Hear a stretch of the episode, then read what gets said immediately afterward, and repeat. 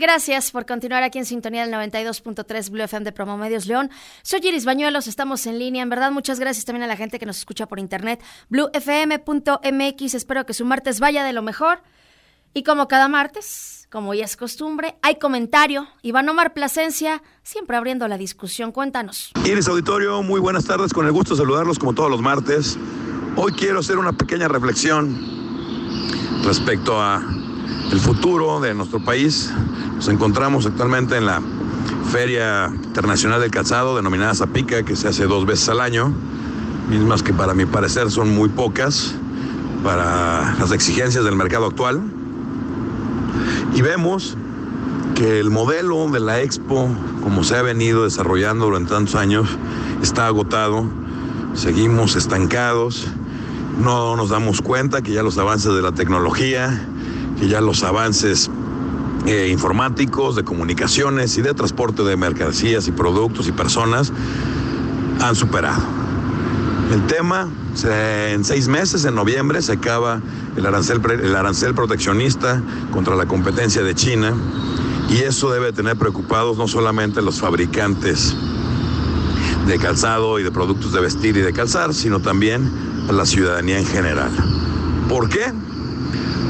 porque vemos que China, a pesar de ser un país comunista, le ha agarrado mejor que los capitalistas el hilo a cómo se maneja el mercado y el consumismo recalcitrante que es en el que estamos viviendo, donde ellos actualmente tienen expos permanentes, no como dos veces al año, como es el caso de Zapica, donde tienen en el mismo lugar a los proveedores, a los fabricantes, a los desarrolladores y están más que actualizados y eso los hace competitivos. Tienen un sistema de leyes, tienen un sistema de gobierno donde entienden perfectamente las circunstancias del mercado y abaratan lo que le llamamos en la industria el costo país y resulta que eso se ve reflejado en precios mucho más bajos, imposibles de competir en un país como México, donde el costo país, las demoras, la corrupción, los costos financieros,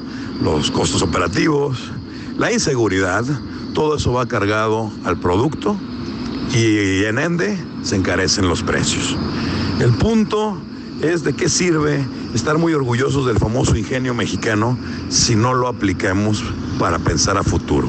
Si no cambiamos, como dice el gobernador Diego Sinoé, esa mentefactura, si no cambiamos esa visión de que después de mí la tormenta, pues ya mañana Dios dirá, sino que empezamos a proyectar. Y eso lo vemos reflejado en casos, ya me estaba tardando, pero lo vemos reflejado en casos como los institutos de planación, como el IMPLAN, todos los consejos que hay supuestamente de proyección a futuro a nivel estatal, a nivel municipal, donde vemos que aparte de que son muy onerosos, nos cuestan mucho dinero, pues no, no planean a futuro, todo lo hacen al aventón y vemos ocurrencias como la que está viviendo la ciudad de León con el tema de que hasta las calles peatonales ya son preferentes para los ciclistas. Vemos que es una bomba que va a tronar, va a generar accidentes, va a generar más tráfico, el malestar y el estrés que ya tenemos los ciudadanos en el estado de Guanajuato, derivado de la inseguridad y de la inestabilidad económica, ahora va a estar acrecentado con ocurrencias de un gobierno que la verdad no sabemos en qué mundo vive, queriendo equipararnos con ciudades de primer mundo de Europa, cuando no tenemos los medios de transporte subterráneos que tienen ellos, no tenemos, tenemos mucha más población que ellos, pero resulta que todo el centro de la ciudad de León lo van a hacer un bonito paseo ciclista con todas las consecuencias que eso va a implicar. El punto, y derivado del tema que estoy mencionando, ¿a qué se debe? Pues se debe precisamente a que no hay planeación. Llega una persona con una idea maravillosa que en ese momento se le ocurrió, con otra persona que tiene poder y que la soberbia ya lleva varios años que la soberbia es sinónimo del poder. Y dice, no, sí, cómo no, vamos a hacerlo. ¿Por qué? Pues porque puedo. Ya me convenciste, entonces quiero. Y no importa, y ya después sobre la marcha vamos a ver el qué dirán. Esa soberbia que les da tener la seguridad de que tienen chayoteados, a los medios, a los supuestos líderes de opinión, y creen que pueden hacer y deshacer a su antojo, aún a instancias del sentido común de la lógica, del deber ser y de todos esos principios que nos enseñaron desde chicos que eran inviolables, ahora estamos viviendo y padeciendo situaciones kafkianas. Estamos viviendo y padeciendo que creemos que estamos en una isla, el mercado está colapsando, llevan rato diciéndonos que nos preparemos para ser una ciudad de servicios y no una ciudad zapatera.